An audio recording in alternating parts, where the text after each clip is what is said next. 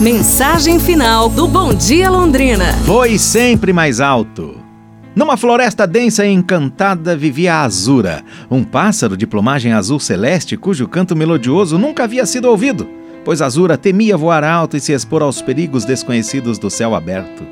Apesar de seus amigos alados o encorajarem diariamente, sua insegurança o mantinha entre as sombras seguras das árvores baixas. Mas quando um incêndio ameaçou a sua floresta, Azura percebeu que sua habilidade de voar não era apenas um dom, mas uma responsabilidade. Reunindo coragem, alçou o voo acima das chamas, guiando os bombeiros com seu canto único até o coração do fogo, salvando sua casa, seus amigos.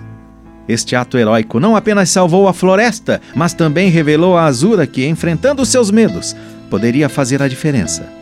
Desde então, seu canto, agora símbolo de coragem e esperança, ecoa pela floresta, inspirando todos a superarem seus medos e a se elevarem acima das adversidades.